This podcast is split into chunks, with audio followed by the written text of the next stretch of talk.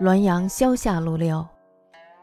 辛卯春，余自乌鲁木齐归，至巴里坤，老仆咸宁俱安睡。大雾中，与众相失，误寻野马蹄迹，入乱山中，迷不得出，自分必死。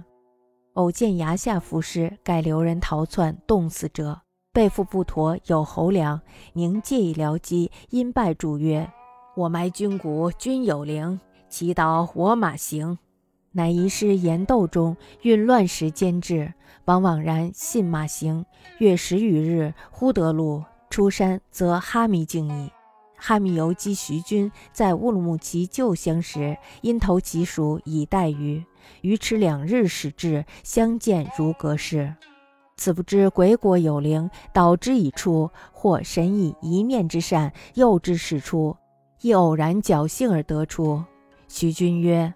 武宁归功于鬼神，被掩自埋阁者劝也。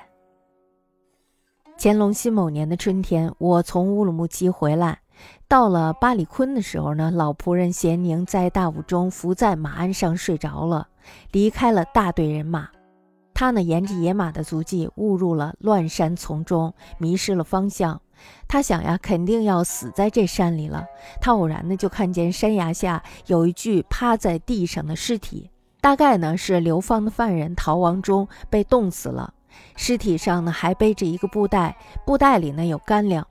咸宁呢就用来充饥，并且呢跪拜祷告说：“我埋了你的尸体，你若是在天有灵，就引导我的马往前走。”于是呢把尸体放在了岩石洞里，用乱石紧紧地封闭了洞口。随后呢，就糊里糊涂的信马由缰，走了大约十多日的时候，忽然发现了道路，于是呢就出山了。可是呢，这已经是哈密境地了。哈密呢有个游击官曲某，是我在乌鲁木齐的老相识，因此呢，咸宁就投到了他的府地上来等我。我迟了两天才到，相见的时候呀，已经有一种如隔世的感觉。这种事儿呢，不知道是鬼果真显灵了，引导他出山，还是神灵因为他一念善心，保佑他走了出来。也许呢是偶然碰巧，侥幸出来了。徐某说：“我宁愿相信这件事儿啊是鬼神干的，这样呢可以鼓励那些掩埋暴尸的人。”